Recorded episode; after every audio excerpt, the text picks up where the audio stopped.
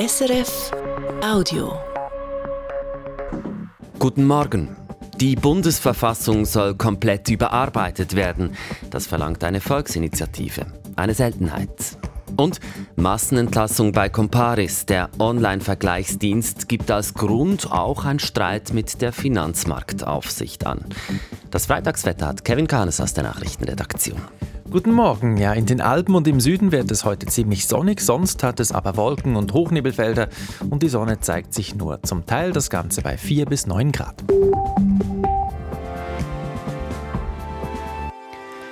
Ein Update für die Bundesverfassung. Das ist das Ziel einer Volksinitiative, die zwei bekannte Köpfe lancieren wollen. Der ehemalige Direktor der eidgenössischen Finanzkontrolle Michel Luissou und Kampagnenspezialist Daniel Graf haben sich zusammengetan, um der Verfassung ein neues Kleid zu verpassen. Aus dem Bundeshaus berichtet Philipp Burkhardt.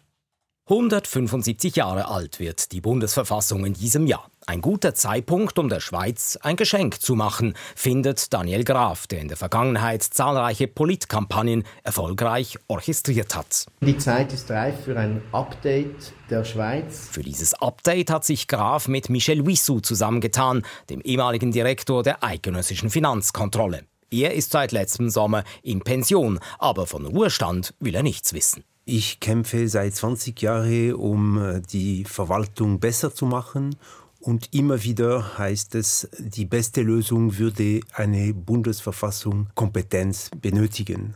Niemand mag das und ich habe gedacht, jetzt muss ich das tun. Das Duo Wissou und Graf will deshalb die Update Schweiz-Initiative anstoßen. Sie verlangt, dass die Bundesverfassung völlig neu geschrieben wird. In der jetzigen werde zum Beispiel die Digitalisierung total vernachlässigt, erklärt Wissou und kündigt an, dass noch in diesem Monat in großen Städten der Schweiz erste Kick-Off-Veranstaltungen zur Initiative stattfinden würden.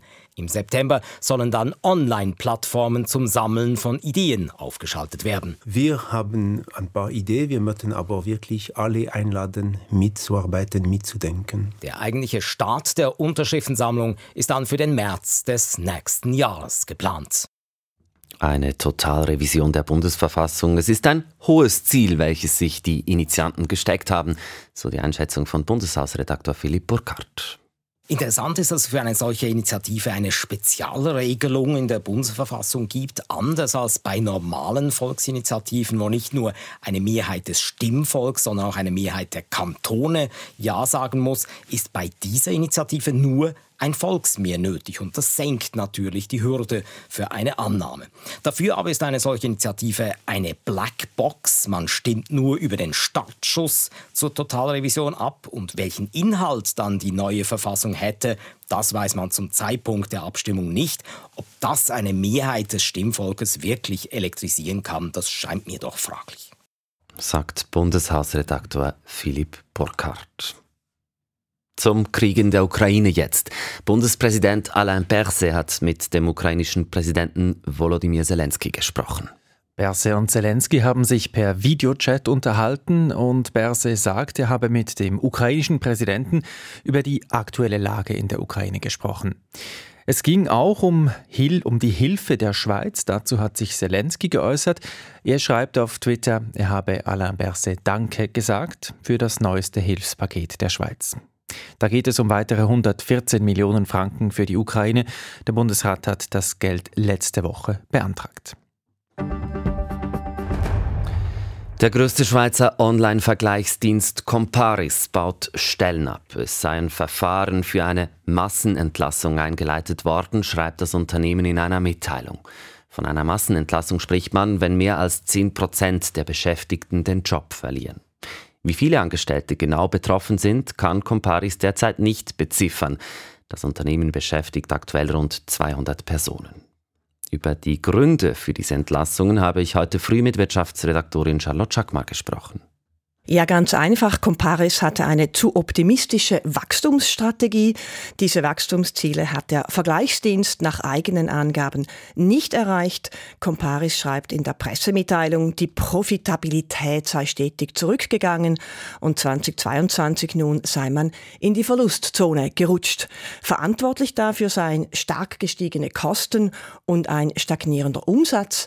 Letzteres hat auch damit zu tun, dass es heute mehr Konkurrenz gibt bei solchen Vergleichsdiensten als noch vor einigen Jahren. In der Mitteilung gibt Comparis auch der Finanzmarktaufsicht FINMA die Schuld an den Entlassungen. Worum geht es da genau?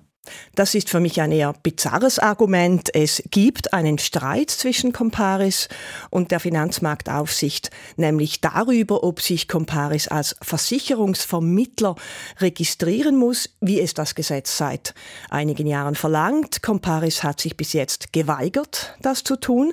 Man vermittle keine Versicherungen, biete nur Vergleiche an. Das sieht die Firma anders, weil man via Comparis eben zu Versicherungsofferten kommt und Comparis von den Versicherungen dafür bezahlt wird. Der FINMA nun aber die Schuld für den nötig gewordenen Stellenabbau zu geben, scheint mir etwas billig zu sein, zumal die Registrierung als Versicherungsvermittler nur wenige hundert Franken kostet.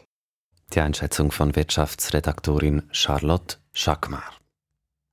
Und wir wechseln ins Ausland. Da sind uns heute neue Zahlen zu Hinrichtungen in Iran aufgefallen. Ja, und zwar sind in Iran seit Anfang Jahr fast 100 Menschen hingerichtet worden. Wir sprechen da von einem Zeitraum von zwei Monaten. Die Zahl stammt von der Menschenrechtsorganisation Amnesty International. Sie sagt, es seien deutlich mehr Menschen hingerichtet worden, verglichen mit noch einem Jahr zuvor. Und was sagt Amnesty zu den Gründen für diese Hinrichtung? Nun, Amnesty kritisiert die Hinrichtungen in Iran schon seit Jahren. Die Menschenrechtsorganisation sagt, die Behörden in Iran, die würden die Todesstrafe als Instrument der Unterdrückung einsetzen. Das ist ein direktes Zitat. Das Regime unterdrücke so vor allem ethnische Minderheiten. Und dann gibt es auch noch sportliche News heute früh. Fußball und Eishockey haben wir im Angebot. Zuerst Fußball.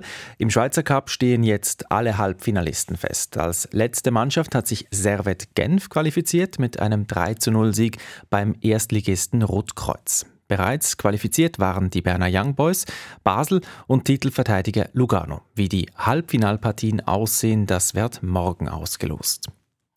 Zum Eishockey. Biel hat die Tabellenführung in der Meisterschaft übernommen. Das Team gewann am Abend gegen Lausanne mit 8 zu 1. Hier die weiteren Resultate.